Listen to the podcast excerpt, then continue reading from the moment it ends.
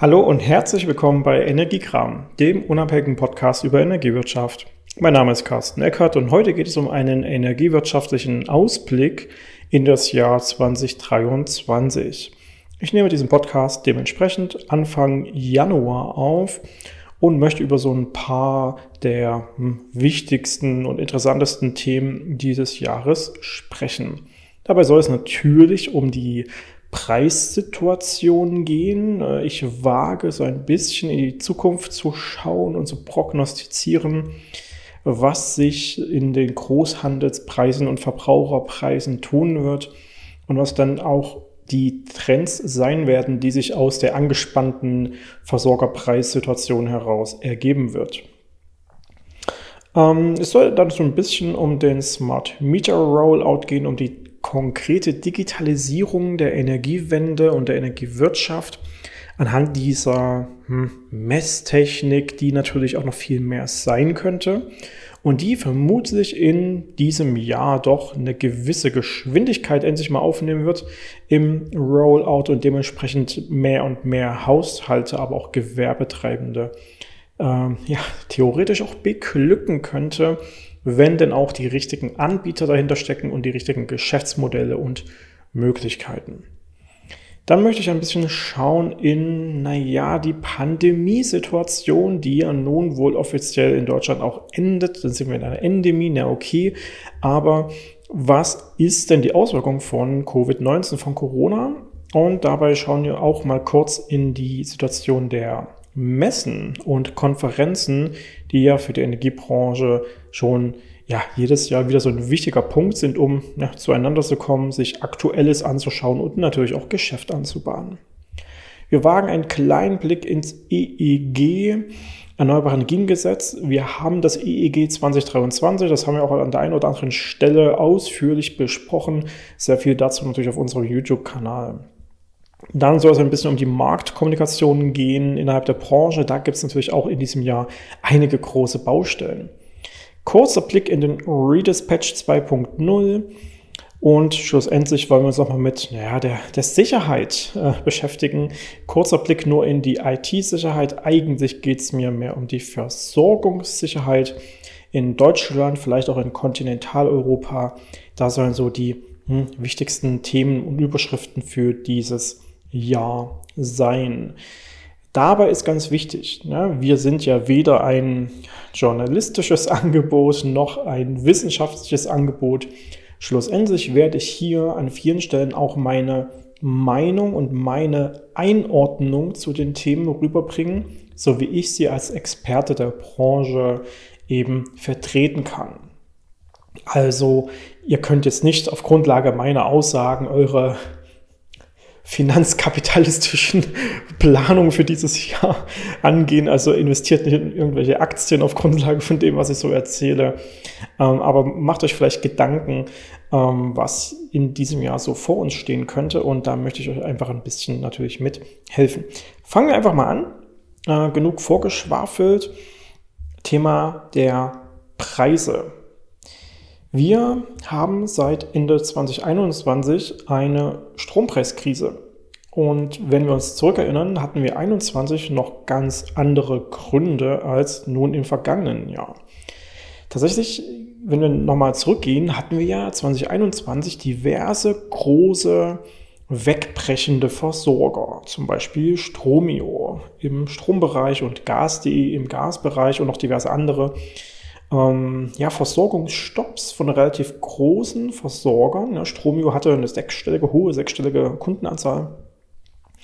Und ähm, das hat natürlich enorme Auswirkungen auf zum Beispiel die Ersatzversorgung und dementsprechend auch auf das Einkaufsverhalten von ganz vielen Energieversorgern, weil die plötzlich mehr Kunden versorgen müssen als ursprünglich geplant. Dementsprechend ähm, auch sehr spontan Energiemengen einkaufen mussten und ähm, gleichzeitig war noch nicht ganz geklärt, was mit den vielleicht schon eingekauften Energiemengen der jetzt insolventen Versorger passieren würde und so weiter und so fort. Es gab 21 einfach sehr viel Unsicherheit im Versorgermarkt und dementsprechend steigende Börsenpreise, steigende Großhandelspreise. Davon ist grundsätzlich dann auch jeder Versorger betroffen, weil man mit Eigenproduktionen nicht sein komplettes Energieportfolio ganz korrekt abdecken kann. Selbst wenn man mehr Erzeugung hat als Kunden, naja, dann muss man natürlich trotzdem handeln und man hat auch nicht immer 24 Stunden am Tag äh, die richtige Menge. Ne? Für jede Viertelstunde muss man eine andere Kilowattstundenmenge bereithalten in seinem Portfolio und das immer zielgerechtet mit eigenen Anlagen zu realisieren, ist praktisch unmöglich. Also handelt am Ende des Tages jeder Versorger in Deutschland, auch wenn er eigentlich ein, ein Ökostromversorger mit eigenen Anlagen ist. Ja, das, das kommt aus der Natur der Sache, dass jeder handeln muss. Und insbesondere auch die großen An oder die Anbieter mit vielen eigenen Anlagen, naja, oftmals verkaufen die auch ihren Strom erstmal, weil der gewinnbringend platziert werden kann. Also es ist jeder handelstechnisch unterwegs gewesen. Ende 21 war das also schon mal angespannt wegen dieser Unsicherheit im Markt. Und damals habe ich auch noch prognostiziert. Ihr könnt, äh, wenn ihr euch daran erinnert, äh, äh, ansonsten vielleicht auch noch mal äh, in alte Folgen reinhören. Ähm, ich habe dann erwähnt, naja, 2022 wird sich das entspannen, die Preise gehen wieder runter, die werden sich weitestgehend normalisieren. Denn wenn man jetzt in so die Börsenstrompreisentwicklung reinschaut für das Jahr 2022, dann ja, kann man so den Januar schauen und sagen, ja, das war eigentlich schon wieder relativ human. Und dann im Februar, als der russische Angriffskrieg auf die Ukraine gestartet hat, naja, seitdem ist alles natürlich verrückt. Es hat dann noch eine Weile gedauert, sogar wirklich bis in die zweite Jahreshälfte, bis dann die hier anstehende Gasmangellage die absoluten Preisexplosionen auch im Einkauf äh, bedeutet hat. Aber man muss natürlich schon sagen, so ein Krieg nur wenige Stunden Autofahrt von uns entfernt sorgt grundsätzlich für Sorgen und Unsicherheiten. Und natürlich ganz besonders, wenn der Aggressor einer unserer größten Rohstofflieferanten ist. Ja, Russland natürlich mit Gas ganz prominent, aber auch mit Öl, auch mit Kohle, auch mit diversen anderen Rohstoffen. Eigentlich ein sehr, sehr wichtiger Handelspartner, auf den man sich ja dann aber auch nicht mehr wirklich verlassen will. Wir mussten dann sehr, sehr schnell Alternativen schaffen, aber das hat natürlich für den Moment bedeutet, wir importieren womöglich deutlich weniger, als wir eigentlich würden. Eine Mangellage im Import, eine Mangel im Angebot bei theoretisch hoher Nachfrage sorgt also auch prinzipiell für einen hohen Preis.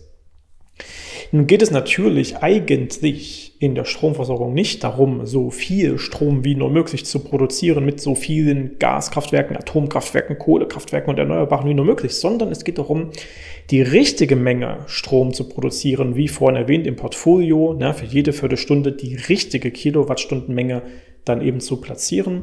Ja, also nicht so viel wie möglich, sondern die richtige Menge so günstig wie nur möglich.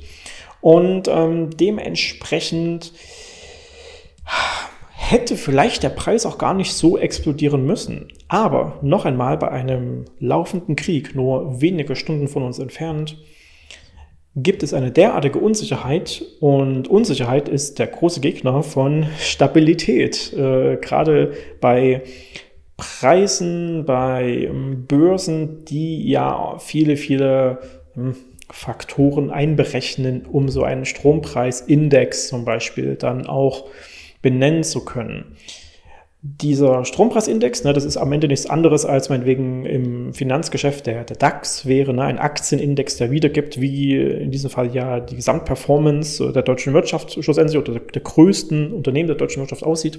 Genauso am Ende funktioniert das auch mit einem Strompreisindex, der eben wiedergibt, wie sich Angebot und Nachfrage so äh, eben darstellen und weitere Faktoren dann dafür sorgen, dass vielleicht ein Preis mal hoch ist oder mal niedrig.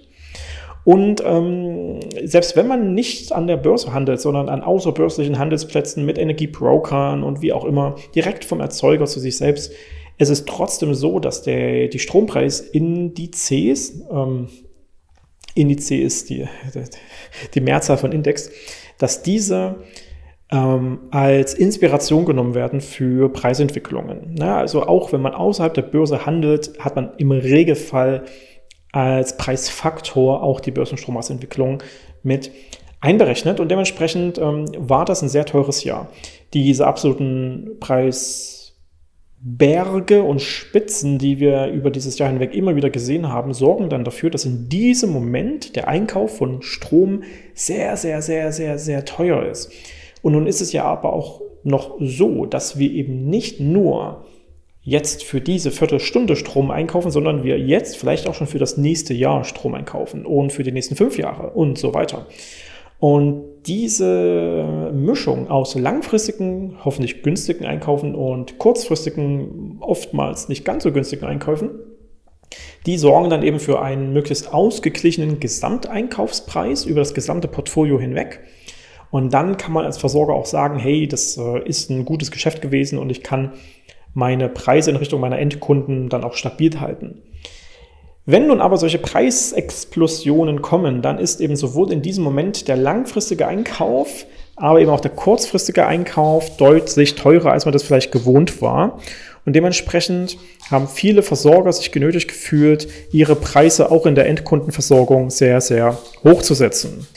Nun ist es aber natürlich nicht nur so, dass ein Einkaufspreis an der Börse hochgeht und dementsprechend vermutlich auch der Verkaufspreis an den Endkunden irgendwann mal hochgehen müsste, um sich das dann auch als Versorger leisten zu können, sondern auch das ist ganz, ganz, ganz viel Verunsicherung und Unklarheit, insbesondere weil es ja auf kriegerischem Geschehen und dementsprechend ähm, Einkaufsstopps oder ähm, ja, schwierigen Rohstoffquellen basiert, sind wir als Energiewirtschaft insgesamt natürlich auch in einer schwierigen und misslichen Lage, ob man denn sagen kann, ja, ich äh, stehe das durch, ich bleibe bei niedrigen Endkundenpreisen, weil selbst wenn ich das mache, dann bleiben vielleicht die Kunden bei mir, aber kann ich es mir morgen noch leisten, die günstig zu versorgen oder hätte ich nicht vielleicht doch den Preis erhöhen müssen?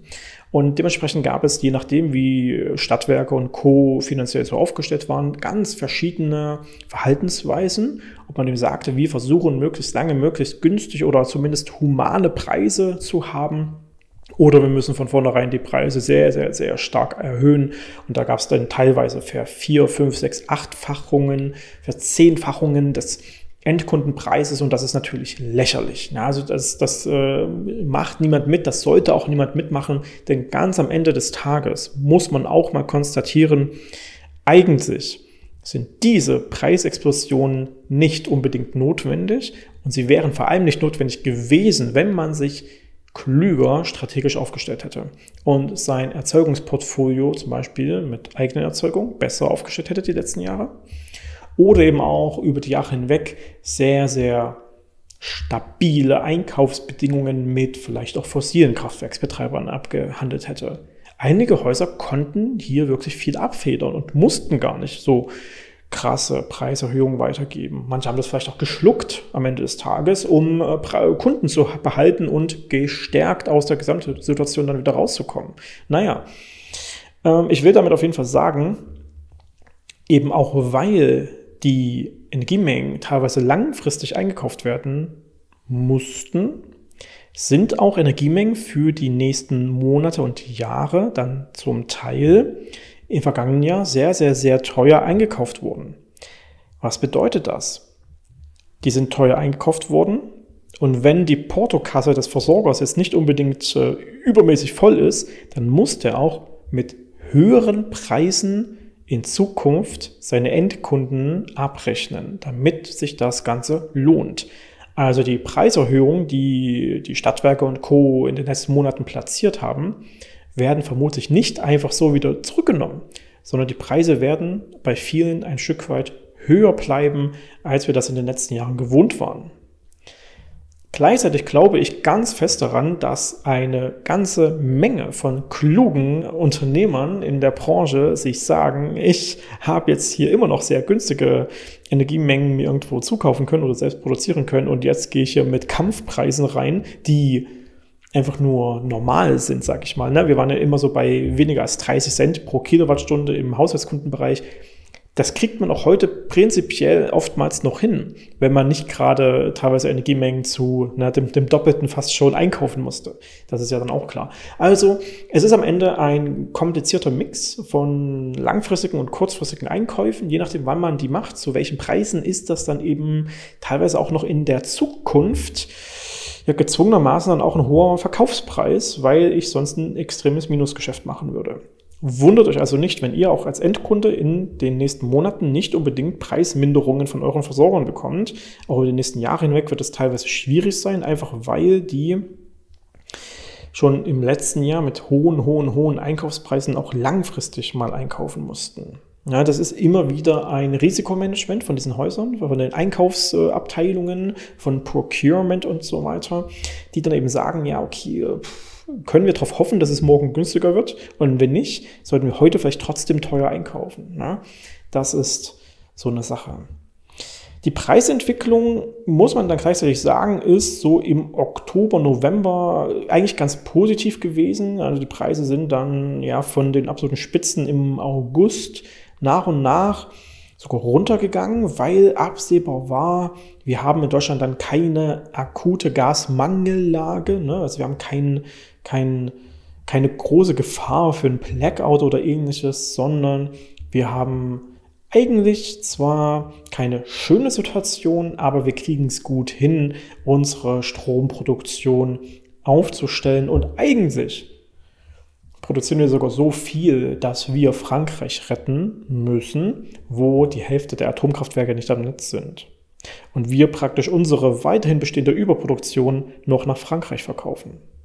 Aus dem heraus kann es übrigens auch sein, dass das Gesamtsystem der deutschen Stromwirtschaft ein gewissermaßen wirtschaftliches Plus generiert, weil wir so vielleicht auch hochpreisige Exporte nach Frankreich realisieren können. Das wird sich dann noch zeigen.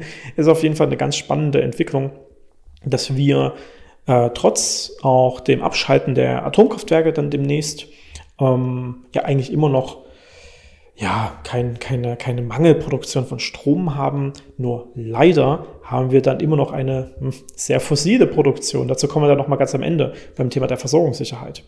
Naja, jedenfalls die Preise, ich will es nochmal so zusammenfassen, werden sich, nachdem sie auch teilweise schon wieder geringer, niedriger geworden sind über die letzten ähm, Monate, die werden sich dann jetzt irgendwann auch wieder einpegeln. Wenn man in den Intraday Preis, also die Tageshandelsentwicklungen reinschaut von diesem Jahr, also von den ersten Tagen im, im Januar 2023, dann ist das eigentlich ziemlich human. Wir liegen immer irgendwo zwischen 0 und 200 Euro pro Megawattstunde. Ja klar, in den letzten Jahren waren wir eigentlich immer so um die 50 bis 100, aber im Vergleich zum letzten Jahr wo wir gerne mal die 500, 600, 800 erreicht haben, da ähm, ist das aktuell ein sehr angenehmes äh, Feld, auch wenn wir natürlich gerade muss man auch fairerweise sagen, einen relativ warmen Winter haben. Ja, Anfang Januar muss man sagen, man kann ja im T-Shirt draußen rumlaufen, wenn man ein bisschen abgehärtet ist. Dementsprechend ähm, es ist schon absehbar, dass wenn jetzt nicht irgendeine weitere Katastrophe passiert, so wie der russische Angriffskrieg auf die Ukraine, ähm, dass wir dann in diesem Jahr tatsächlich eine Klettung der Preisentwicklung sehen werden. Ja, und dass das sich halbwegs wieder stabilisiert in einem humanen Bereich, der dann auch dafür sorgt, dass mittelfristig die Endkundenpreise auch wieder ein bisschen runtergehen können. Das wird nicht von heute auf morgen passieren, aber die Märkte werden sich tatsächlich entspannen können. Und dementsprechend ist davon auszugehen, dass wir über die nächsten Monate auch nach und nach eine Entspannung im Endkundenpreis hoffentlich sehen können. Es wird zumindest keine großen Preissprünge nach oben ergeben müssen. Also wenn jetzt nochmal jemand seine Preise erhöht, ist das tendenziell hm, dann entweder schlechte Strategie gewesen, schlechte Einkaufsstrategie oder naja, äh, einen dummen fangen. Nepper und Schlepper und so weiter. Nun gilt natürlich auch, dass wir eine Strompreisbremse, eine Gaspreisbremse haben. Also selbst wenn Preise erhöht werden, naja, sie werden ja trotzdem gedeckelt. Ne? Also der Staat übernimmt ab einer, ab einer gewissen, ab einer gewissen Höhe den größten Teil des Verbrauchs. Das ist schon so, klar.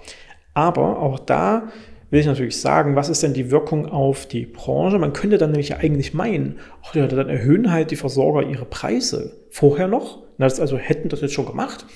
und dann wird es ja eh gedeckelt über die äh, Strompreisbremse und der Rest wird dann vom Staat bezahlt.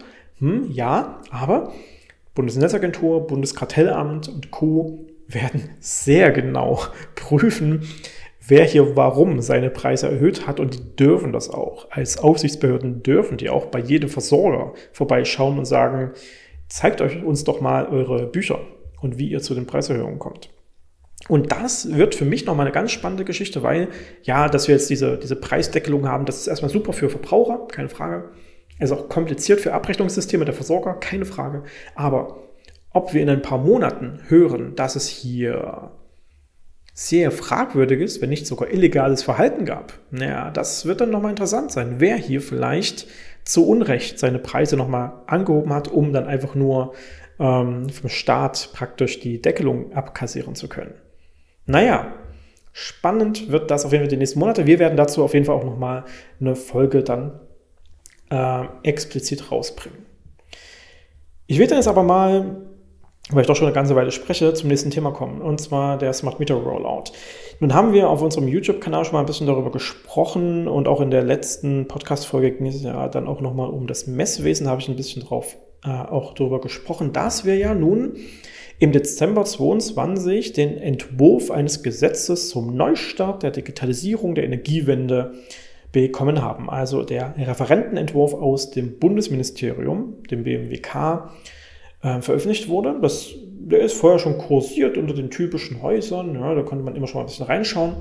Und bis zum 14. Dezember, also ganze fünf Tage lang, hatten dann die Bundesländer und die typischen Verbände, also die energiewirtschaftlichen Verbände und die Digitalisierungsverbände und so weiter, ähm, die hatten dann Zeit, eine Stellungnahme zu veröffentlichen. Das ist auch schon sehr witzig, wenn die fünf Tage lang Zeit haben, um eine Stellungnahme zu schreiben.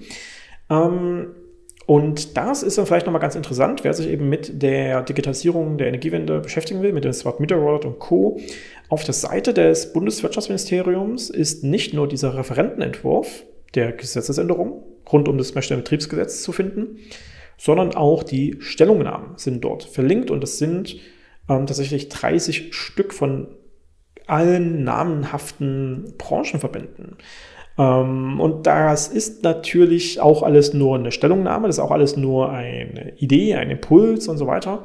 Aber auch das ist interessant, um potenzielle Weiterentwicklung der Branche und der Richtung, zum Beispiel des Rollouts, erkennen zu können.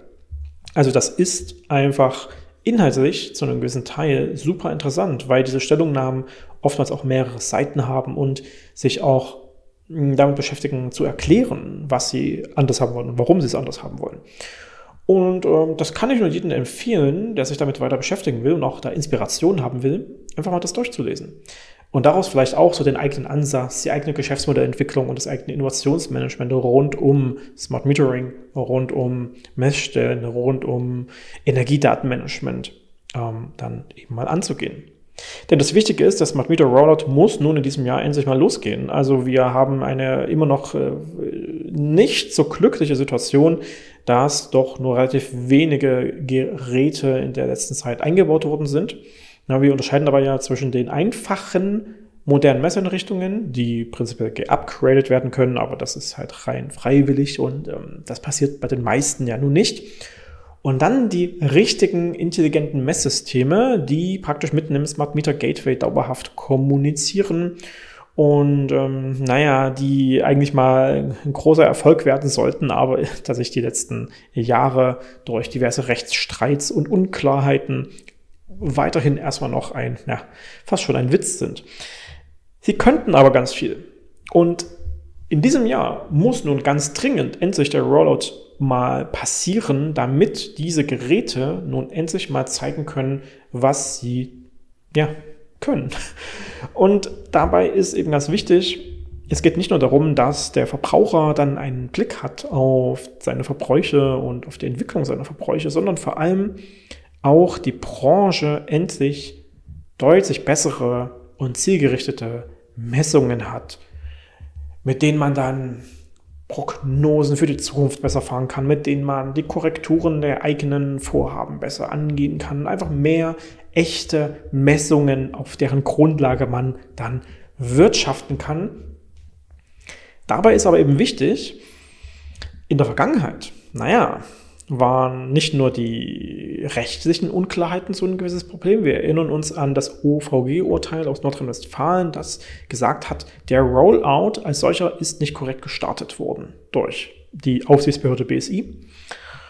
Und wir im letzten Jahr auch echte Probleme mit den Lieferketten hatten. Da hat mich auch nochmal freundlicherweise bei äh, unseren YouTube-Videos ein äh, Ex-Kollege darauf hingewiesen, der nämlich bei einem äh, großen Messstellenbetreiber ähm, arbeitet, der hat auch gesagt, naja, also wir hätten auch gerne mehr gemacht, aber wir hatten gar keine Geräte bekommen. Und das muss ich dann auch fairerweise sagen, habe ich in einigen meiner Messstellenbetreiber-Schulungen, die ich ja selbst dann auch durchführe, als Feedback auch gehört. Wir würden gerne auch mehr machen oder unsere, unser Messstellenbetreiber würde gerne mehr machen, aber irgendwie fehlen noch die Geräte. Ähm, in dieser Zeit sind ja in, in allen Bereichen die Herstellung von, von technischen Geräten eher schwierig geworden. Auch das wird sich nun vermutlich äh, entspannen und wir werden sicherlich im Jahr 2023 endlich den richtigen, ja, richtigen Startschuss für den Rollout spüren. Deswegen heißt dieses neue Gesetz ja auch Gesetz zum Neustart der Digitalisierung der Energiewende und genau das soll dann auch mal dringend passieren. Neustart könnte auch die Überschrift sein für das Thema hm, Corona, Covid-19, Pandemie und so weiter. Neustart, weil durch die allgemeine Presse ja nun so durchwandert, dass die Pandemie ja vorbei sei, auch wenn das an der einen oder anderen Stelle vielleicht äh, ein bisschen zu, zu früh kam. Ähm, aber zumindest ist davon auszugehen, dass wir im Jahr 2023, wenn jetzt keine Katastrophen mehr kommen, wir ein bisschen zur Normalität zurückkommen werden. Das heißt auch, dass hm, viele Arbeitgeber auch innerhalb dieser Branche vielleicht sagen werden, ja okay, Homeoffice schön und gut, Remote Work schön und gut, aber wir wollen wieder zurück alle im, im Büro sehen. Ja? Das kriegen wir in einigen Branchen ja auch schon mit, dass da der Rückruf äh, zurück in die Anwesenheitspflicht im Büro äh, gekommen ist. Das ähm, wird sich zeigen. Also das ist eine Frage von Unternehmenskultur, ob man klar kommt damit, äh, Remote-Teams zu steuern und deren Erfolge dann auch ja, spürbar zu machen. Ähm, nachdem man diese Digitalisierungsschritte der letzten zwei, drei Jahre nun endlich auch umgesetzt hat. Man ist ja nun endlich im 21. Jahrhundert angekommen. Man kann endlich Microsoft Teams und Zoom und WebEx und die ganzen anderen Plattformen bedienen und ähm, kriegt es auch hin, da vielleicht langsam auch sicher mal eine Effizienz reinzuführen und nicht nur sinnlose Meetings anzuberaumen. Aber ja, äh, nutzt man das jetzt auch in dieser Phase, in der man nun theoretisch wieder zurückkommen könnte ins, ins pure Büro und dann ist auch erstmal wieder angesagt, dass man sich dran gewöhnen muss, jeden Tag wieder ins Büro zu fahren. Vielleicht gibt es auch eine lockere Mischung, mal schauen.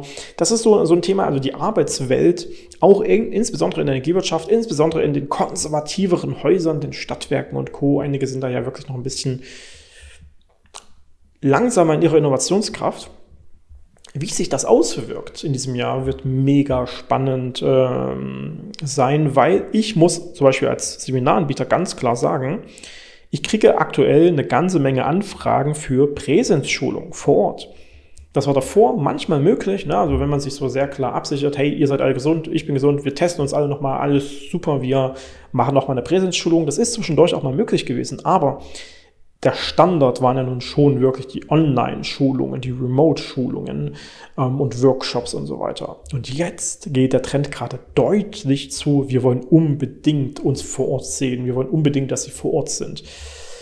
Ja, so eine Sache.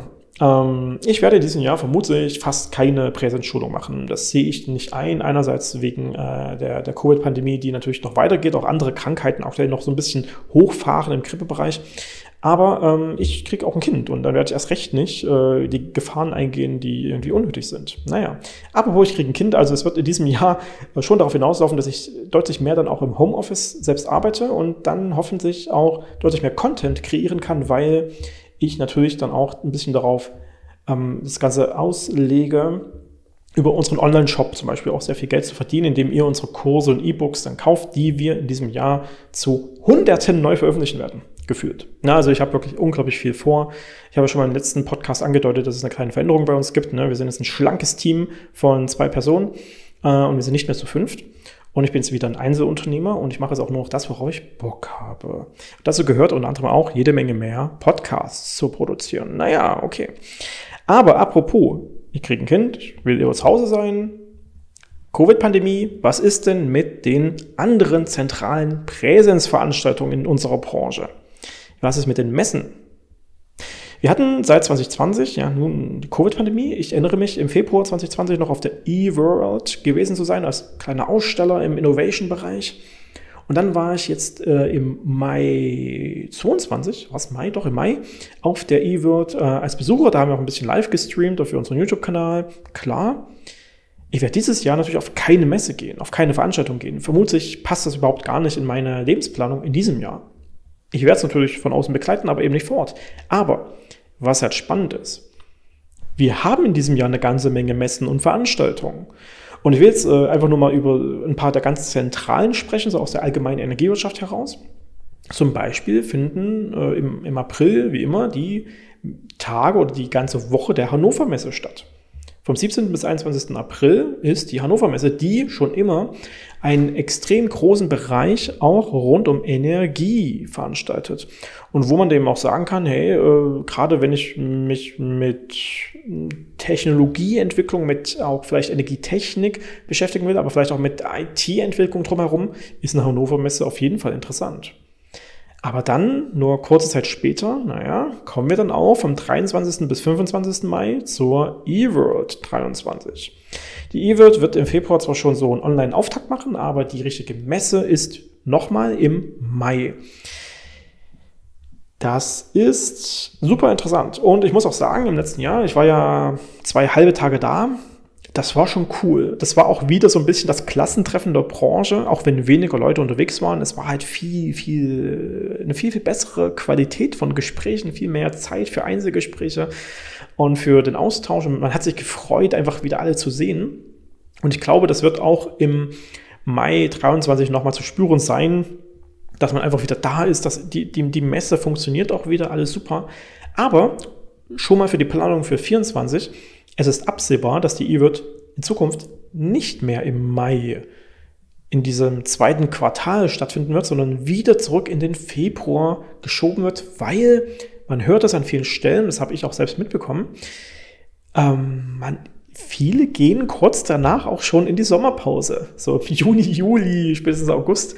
Ähm, man hört dann doch schon des Öfteren, dass man es ganz geschafft hat, alle Kontakte und Anbahnungen dann auch zu finalisieren und dann eben erst nach der Sommerpause weiterkam. Und man möchte deswegen wieder in den Februar zurück, um dann das frische Jahr eigentlich gut nutzen zu können. Ne, die E-Word ist dann wieder so der große Kick-Off für die richtig gute Zeit und dementsprechend soll ähm, ab 24 die E-Word, soweit ich das weiß, auch wieder im Februar stattfinden. Ich glaube, das ist sogar unten auf der Webseite unter den Pressemeldungen zu lesen. Genau äh, 20. bis 22. Februar 24 wird die E-Word dann wieder stattfinden. Naja, kurz danach übrigens, ähm, für viele auch super interessant, ähm, die Messe des Smarter E Europe. Die wird vom 14. bis 16. Juni 23 äh, in München stattfinden. Und die Smarter E ist ja die Kombinationsmesse äh, oder Konferenz von diversen themenspezifischen Veranstaltungen, die jeweils super interessant sind. Unter anderem nämlich die Intersolar. Und wer schon lange in der Branche ist, kennt die Intersolar, denn es ist die größte Solarmesse, die man sich nur vorstellen kann. Und ähm, gerade wenn man sich also mit solchen Entwicklungen auseinandersetzt, mit Technologien, mit Erzeugung und so weiter, Intersolar auf jeden Fall. Dann gibt es noch die EES, äh, Europe Conference. Ähm, dabei geht es um Energiespeicher, die Power to Drive äh, mit ähm, Elektromobilität und die M-Power wo es dann auch noch mal mehr so um ja, ich sag mal, Gesamtsektorkopplungsthemen gehen soll. Ne? Also diese vier kombinierten Messen sind dann die des Smarter E-Europe. Und auch die, naja, kurz nach der E-World ist natürlich super spannend. Und ähm, erfahrungsgemäß mit Zehntausenden Besuchern äh, versehen. Das heißt, äh, ja, irgendwie die, die, die Pandemie scheint vorbei zu sein, wenn man so darüber nachdenkt. Dann geht es aber übrigens noch weiter. Ähm, kurz danach, also am 21. bis 22. Juni, haben wir dann die ZMP, äh, Zählen, Messen, Prüfen. Das war zumindest früher immer die offizielle Abkürzung davon. Die ZMP ist eine der zentralen Messtechnik, Energiedaten und Smart Metering Messen und Kongresse. Ähm, also da ist so eine Begleitmesse, muss man eigentlich sagen. Eigentlich ist es wirklich ein Kongress, wo man über diese Themen sprechen möchte. Äh, und die ZMP sagt von sich selbst, dass äh, sie die größte Plattform zum Thema intelligentes Messsystem ist. Und dort eben alles Wichtige gesprochen wird über, hm, über halt Smart Metering. Klar.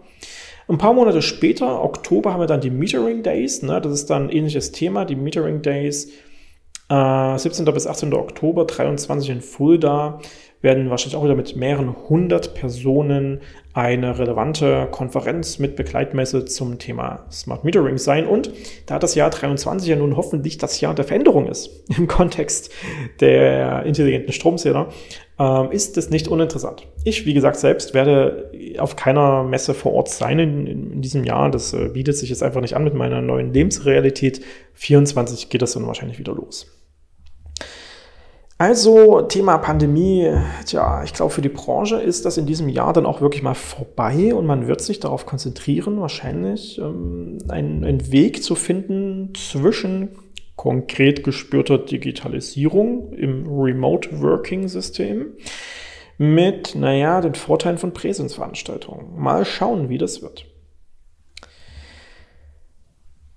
Gehen wir mal zu einem der Themen, was ähm, wirklich, wirklich große Änderungen zum 1. Januar 2023 bedeutet hat, nämlich das EEG, das Erneuerbare Energiengesetz.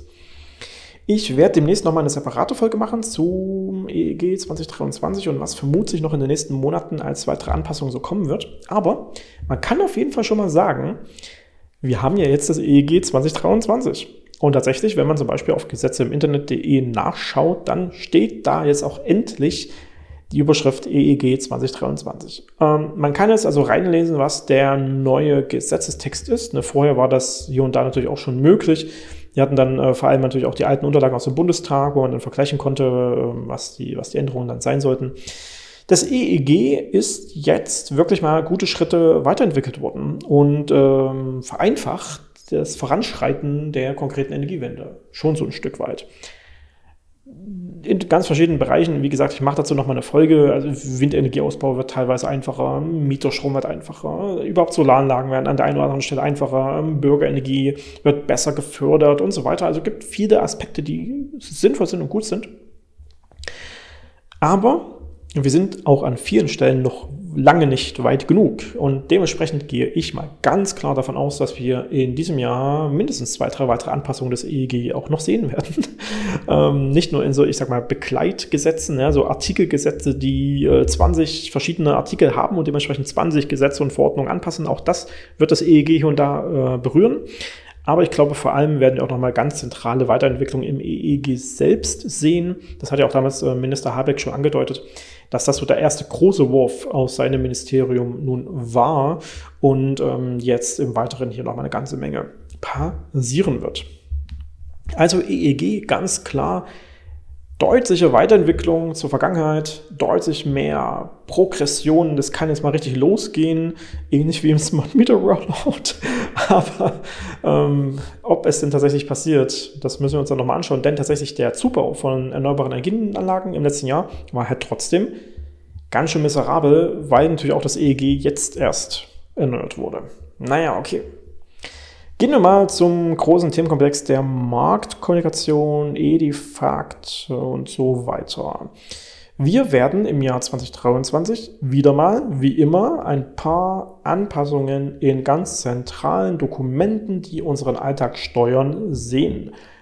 Als vielleicht relevantestes erstmal die GPKE, die Geschäftsprozesse für die Kundenbelieferung mit Elektrizität, also die Lieferantenwechselprozesse und Stammdatenprozesse und Abrechnungsprozesse im Strombereich, die GPKE ändern sich zum Oktober 23 und auch die WIM, die Wechselprozesse im Messwesen, die ändern sich ebenso zum Oktober 23. Wer sich die Details anschauen will, kann auch jetzt einfach schon ähm, einfach mal GPKE Bundesnetzagentur googeln und findet dann eine Landingpage, wo man die aktuell gültige Fassung sehen kann und ein bisschen runtergescrollt die zukünftig gültige Fassung auch sehen kann. Und da sieht man dann auch, ne, zum 1. Oktober 23 gibt es bei der GPKE und bei der WIM Anpassungen. Das hängt unter anderem mit der Festlegung zur prozessualen Abwicklung von Steuerungshandlungen in Verbindung mit intelligenten Messsystemen Universalbestellprozess zusammen.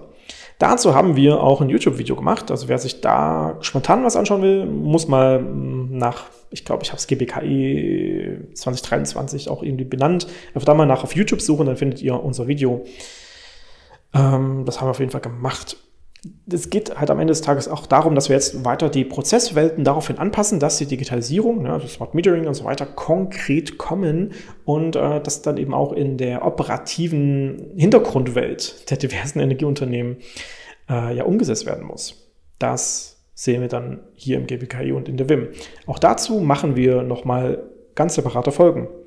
Ihr merkt dabei vielleicht auch, ich plane in diesem Jahr deutlich, deutlich, deutlich mehr Podcast-Folgen zu veröffentlichen, denn ich habe, das ist auch gerade erst geteilt, ähm, im, im, Spotify Wrapped, das habt ihr ja vielleicht auch für, euer, für eure Spotify-Nutzung, ähm, das gibt es auch für die Podcast-Anbieter. Und in meinem Wrapped für das Vor Vorjahr, für 2022, habe ich nochmal klar gesehen, wie unglaublich viele Leute diesen Podcast eigentlich hören und auch gut finden. Und ähm, ja, danke dafür. Ich will das jetzt eben auch nochmal so richtig nutzen. Hier muss einfach mehr passieren und dementsprechend sollt ihr in Zukunft noch mehr Folgen und coole und interessante und wichtige Inhalte möglichst einfach runtergebrochen von mir bekommen.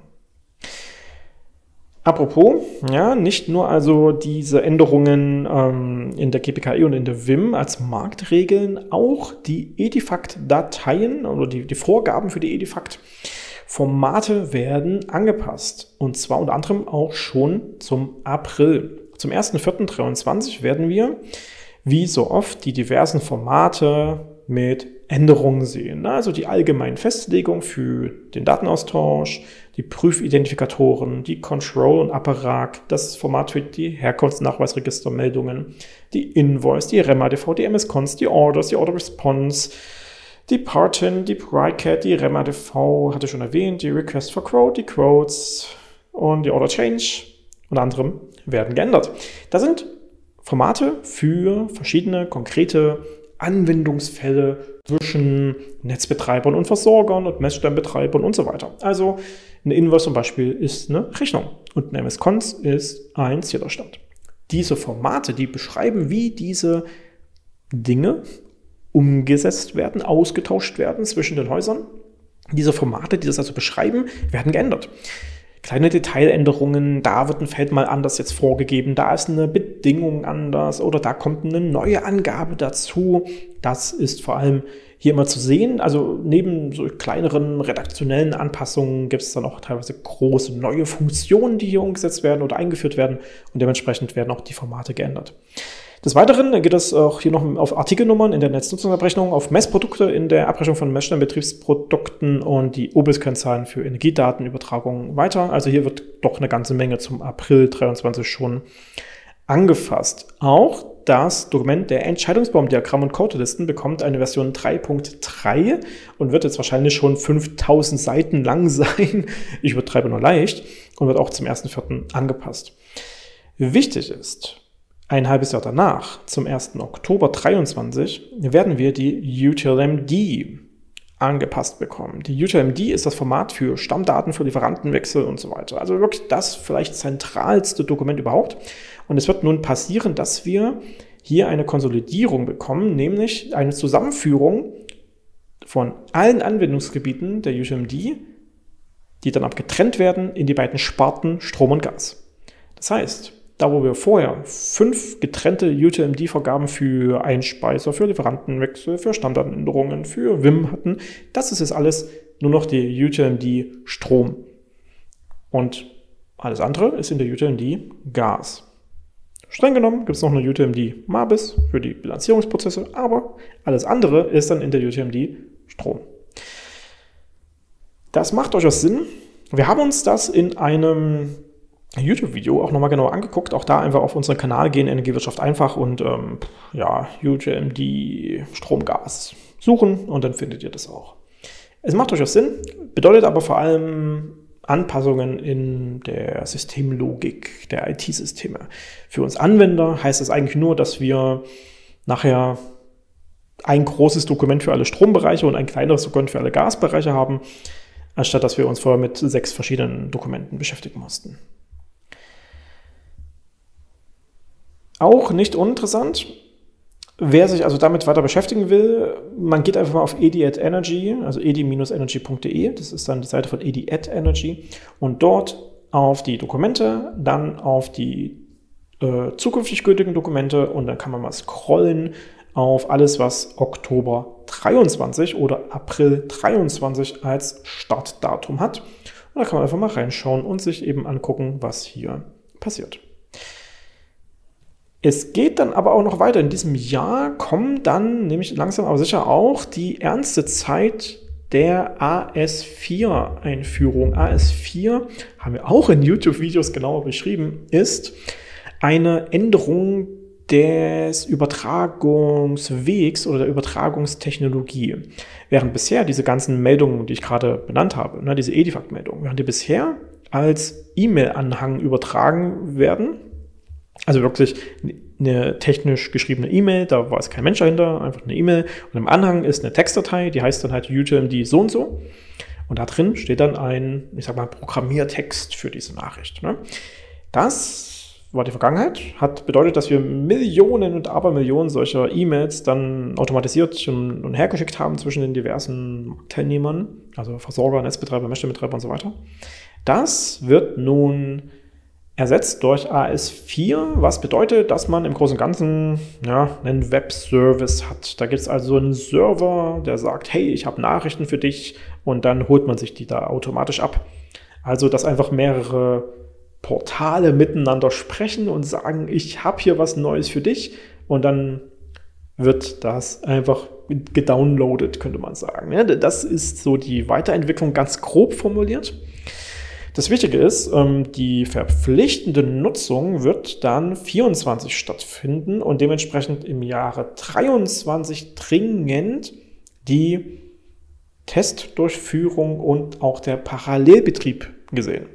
Wir werden also, wenn ich mich richtig entsinne, ab Oktober 23 gleichzeitig zur UTMD-Änderung den Parallelbetrieb sehen, ähm, der natürlich nochmal so als die letzte heiße Testphase zu sehen ist, um diesen AS4-Betrieb dann auch zu nutzen. Wer dazu mehr äh, sich anschauen will, muss einfach mal äh, bei der Bundesnetzagentur nach AS4 suchen. Da gibt es zum Beispiel die Mitteilung Nummer 2 zur Festlegung zur künftigen Absicherung der elektronischen Marktkommunikation Strom. Und da gibt es dann auch diverse Rahmeninfos in den Regelungen zum Übertragungsweg AS4. Wir verlinken das natürlich auch in der Beschreibung dieser Podcast-Episode auf energiewirtschafteinfach.de. Und wie gesagt, wir haben YouTube-Videos dazu. Tja, was ist halt noch interessant in diesem Kontext? Wir haben außerdem ja dann mal die Einführung endlich der, hm, der wirklichen Integration von steuerbaren Verbrauchseinrichtungen. Ne? Also wer sich damit auskennt, das ist Paragraph 14a im Energiewirtschaftsgesetz. Das heißt, wir haben dann jetzt äh, auch langsam aber sicher eine Prozesswelt rund um den Datenaustausch und dann auch die konkrete Steuerung von zum Beispiel PV-Anlage, Elektromobil-Ladestation, Speicher und so weiter. Um das Netz dienlich einzusetzen. Also bei einem Engpass zu sagen, hey, schalt hoch, schalt runter, wie auch immer damit du besser bist für das Gesamtsystem, liebe Anlage. Auch das ähm, hat natürlich dann so mit Datenaustausch und am Ende auch mit Abrechnungen zu tun. Und dementsprechend muss auch eine Prozesswelt entstehen. Dazu hat auch die Bundesnetzagentur Ende 2022 ähm, verschiedene Dokumente veröffentlicht. Erstmal ein Eckpunktepapier und man kann noch nicht alles dazu sagen, wie das jetzt wird, weil bis zum 27. Januar 2023 noch die Konsultation durchgeführt wird, um dann im Jahre 23 die konkrete Ausgestaltung dieser Steuerung zu besprechen, um dann ab 24 das Ganze auch verpflichtend einzuführen über die nächsten Jahre hinweg. Auch das hat wieder viel mit intelligenten Messsystemen und Smart Metering zu tun, aber ja, klar, ähm, da muss man halt auch mal ein, ein, nachher einen ein Weg für das eigene System, für die eigenen Prozesswelten finden, um damit gut umzugehen, weil das bedeutet im Zweifel, dass man richtig viele sinnvolle Steuerungsmaßnahmen durchführen kann. Naja, schauen wir mal, wie das wird. Weiteres tolles Prozessthema, ich habe es auch am Eingang mal erwähnt, Redispatch 2.0 und auch das ist ein Thema, da fasse ich mir dann erstmal an die Stirn, weil es ein weiteres schreckliches Thema ist, wo unsere Branche nicht unbedingt mit Umsetzungsprogression ähm, sich irgendwie sinnvoll aufgestellt hat und was zeigt, wie gut wir sind, sondern der Redispatch 2.0, der nun schon zum Oktober 21 eingeführt wurde, ist weiterhin nicht so richtig gestartet.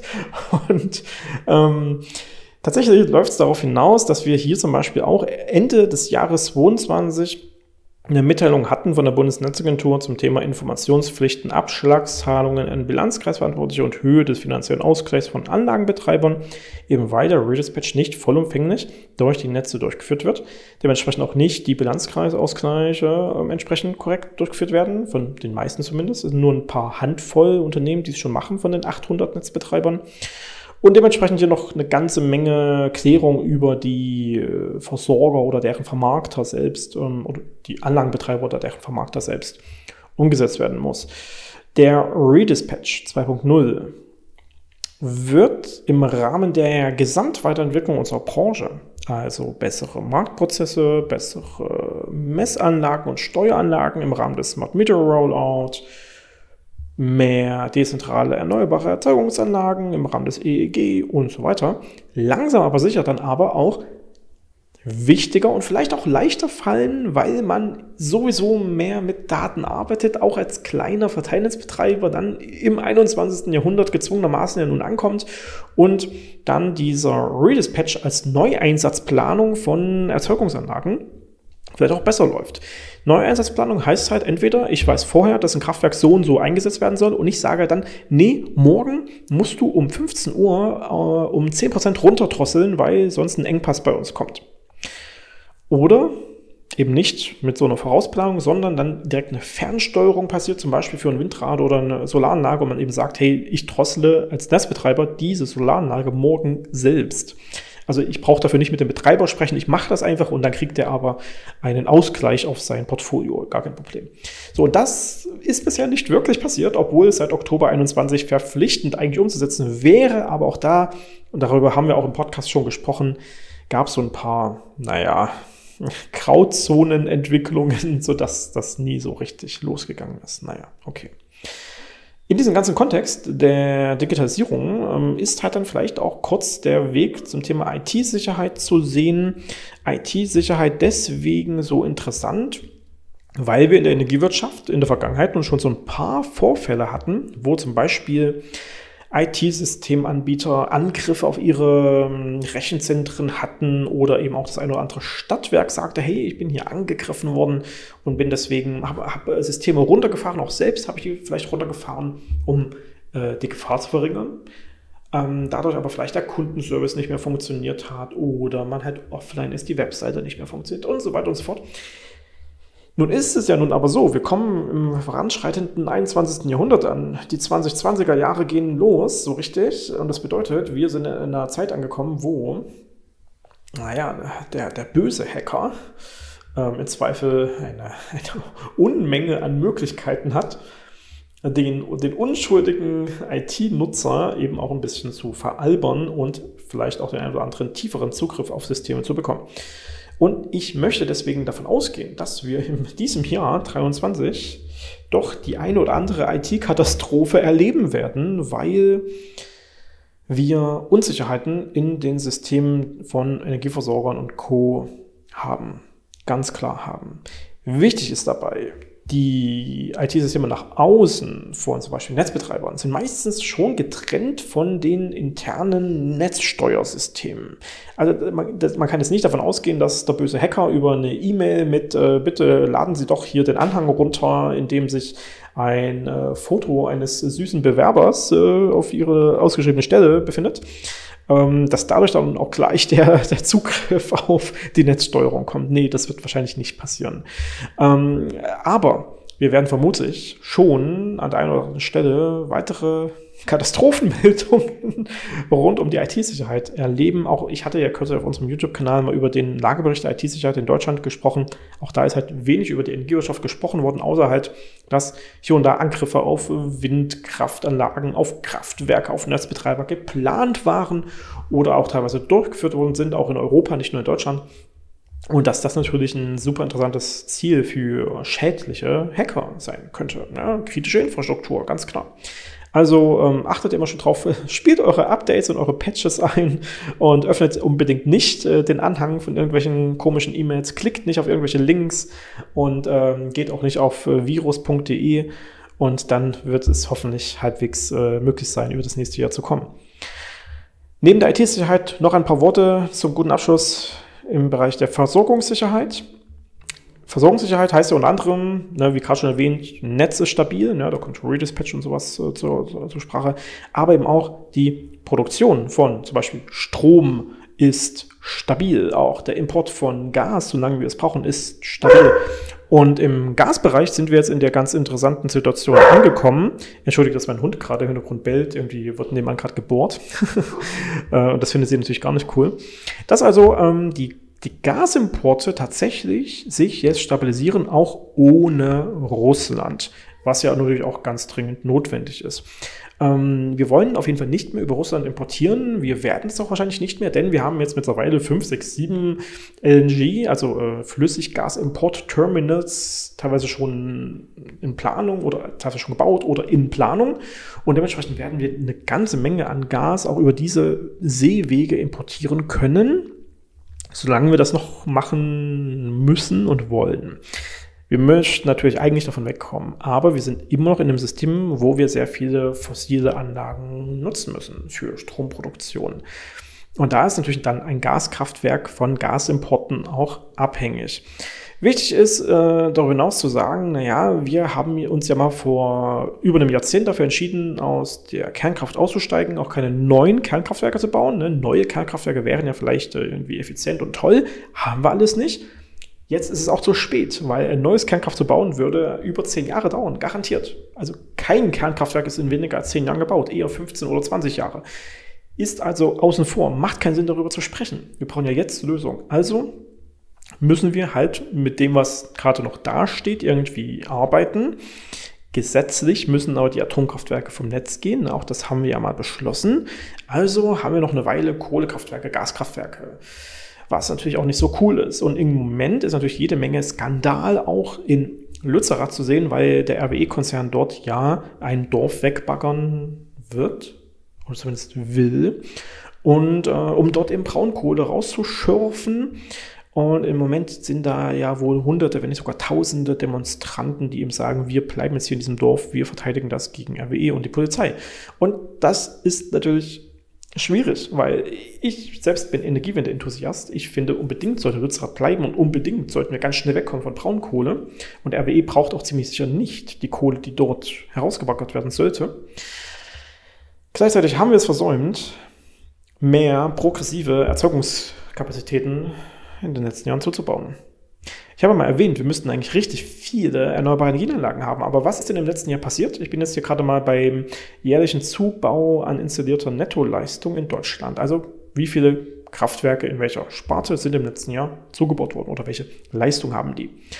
Und ähm, dann sieht man im Bereich der, des Windes mh, hm, einmal Onshore 2,1 Gigawatt und Offshore nochmal 0,2, also 2,1 4 Gigawatt Windkapazität sind zugebaut worden im Jahr 2022. Das ist lächerlich wenig. Lächerlich wenig. Das ist krude und muss unbedingt mehr werden. Also wirklich ein viel, viel, viel, vielfaches Wert in diesem Jahr. Es ist lächerlich, wie wenig Windräder zugebaut worden sind. Es ist halt wirklich ein kaputtes System, was die vorigen Regierungen auch hier so hinterlassen haben. Das ist wirklich nur noch gruselig, weil wir damit auch irgendwie in eine vollkommen äh, eine eigenartige Situation uns manövrieren, dass wir nun mal Kernkraftanlagen abschalten, eigentlich auch zu Recht, dass wir Kohleanlagen, Gasanlagen abschalten werden, absolut zu Recht, aber wir irgendwie überhaupt nicht die erneuerbaren Energienanlagen in der Menge zu bauen, wie wir sie dringend bräuchten. Und da kommen wir nämlich dann auch zum Thema Solar. Im letzten Jahr haben wir etwas mehr als 6 Gigawatt Solarkapazität zugebaut. Das ist schon schön. Das ist fast dreimal so viel wie Wind.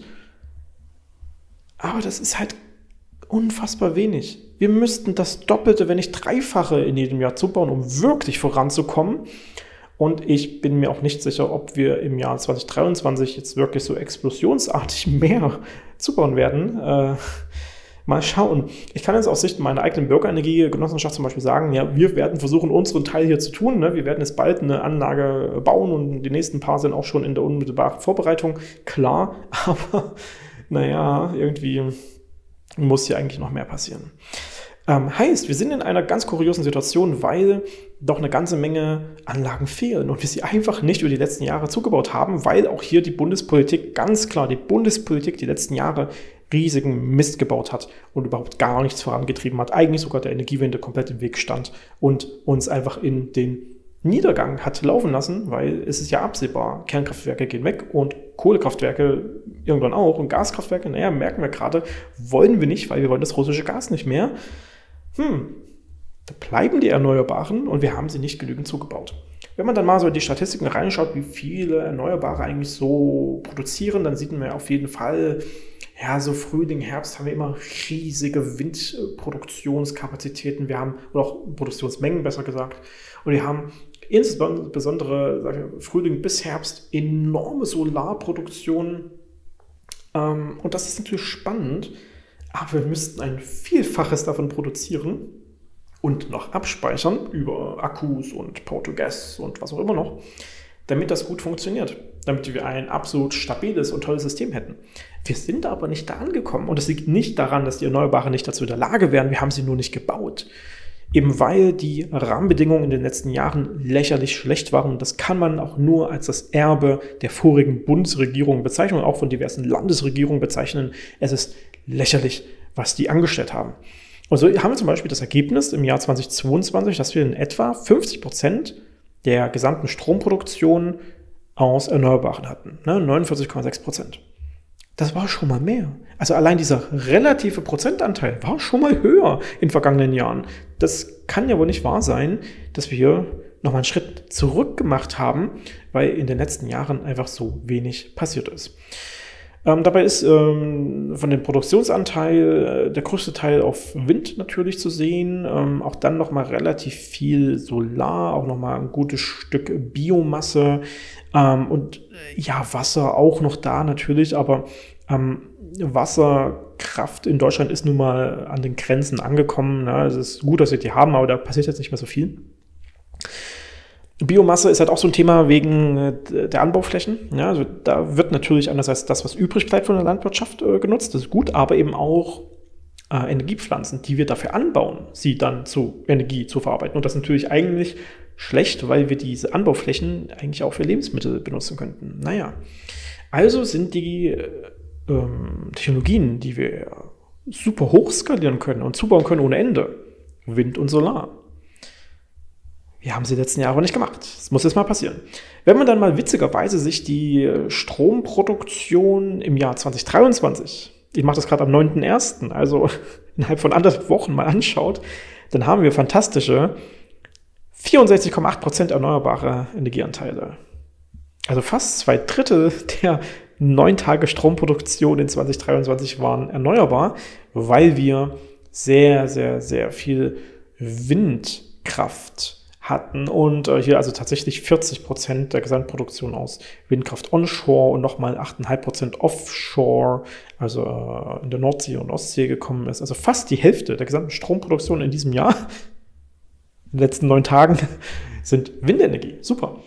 Und dann eben nochmal ein gutes Stück äh, Biomasse und ein kleines bisschen Solar, weil wir sind ja noch im Januar. Natürlich ist aktuell die Solarproduktion noch nicht ganz da angekommen, wo sie dann im Sommer landen wird. Aber das ist ja zumindest schon mal ein Anzeichen. Und wenn wir jetzt die Kapazitäten zubauen, dann ja, natürlich können wir auch in solchen Zeiten aus Erneuerbaren eine Überproduktion generieren, die wir dann abspeichern und dann in der Mangelerzeugung auch wieder nutzen können. Naja, so ist das auf jeden Fall erstmal. Jetzt habe ich in diesem Podcast über wirklich eine ganze Menge Themen gesprochen. Wir sind auch irgendwie bei über einer Stunde schon gelandet. Ähm, am Ende des Tages kann ich nur sagen, das Jahr 2023 wird super interessant.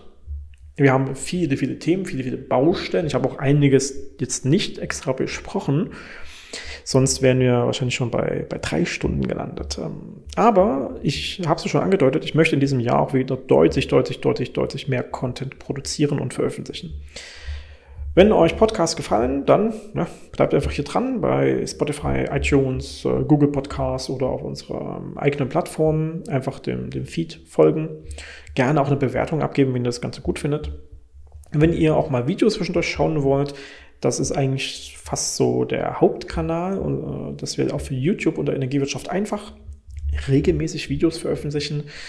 Ähm, und wir werden jetzt auch wieder mehr mit Blogbeiträgen und vielleicht auch mal Infografen und so weiter arbeiten. Ne? Also da gibt es einfach eine Menge Potenzial, hier Themen der Energiewirtschaft einfach rüberzubringen. Wer tiefer reingehen will oder zum Beispiel in dieser Branche jetzt beginnt, ne, wir haben auch super Online-Kurse mit Videos von mir, mit exklusiven Videos, wo ich dann auch die Dinge genau erkläre, wo es äh, Handouts gibt, wo es PDFs gibt, wo es ein Fragenforum gibt. Wir haben auch E-Books, die also explizit fürs Lernen gedacht sind. Da sind wir immer noch einer der wenigen, wenn nicht sogar der einzige Anbieter im Markt. Ich verstehe es bis heute nicht, warum wir das als einzige machen mit diesem Internet, Hashtag Neuland. Naja. Ähm, also wenn ihr an Energiewirtschaft interessiert seid, ähm, folgt uns, folgt mir weiterhin, unter anderem hier in diesem Podcast, aber auch in den anderen Quellen. Denn das Jahr 2023 wird super spannend. Wir haben jetzt hier über vieles gesprochen. Ähm, wenn ihr Ideen habt, Anmerkungen habt, Fragen habt oder irgendwas, was ich komplett vergessen habe oder Vorschläge für weitere Themenpodcasts, dann Scheut euch nicht, einen Kommentar zu schreiben unter dem Blogbeitrag für diese Folge auf energiewirtschafteinfach.de und dann oben im Menü auf Podcast. Oder schreibt uns einfach eine E-Mail über die diversen Wege oder irgendwo anders eine Social Media Nachricht. Nur nicht unbedingt über Instagram, da bin ich ähm, relativ rigide darin, auch äh, Anfragen von, von, von, Fremden gar nicht zu lesen. Äh, auch Facebook eher schwierig, versucht es über, über LinkedIn oder Twitter oder sowas. Da, da bin ich gut erreichbar. Okay. Soweit erstmal dazu. Also, wenn ihr was habt, äh, gerne auch die Kommentare, wie gesagt, nutzen, gerne mal bewerten, wenn ihr diesen Podcast gut findet und dann, wie immer, bis zum nächsten Mal hier bei Energiekram, dem unabhängigen Podcast über Energiewirtschaft. Mein Name ist Carsten Eckert.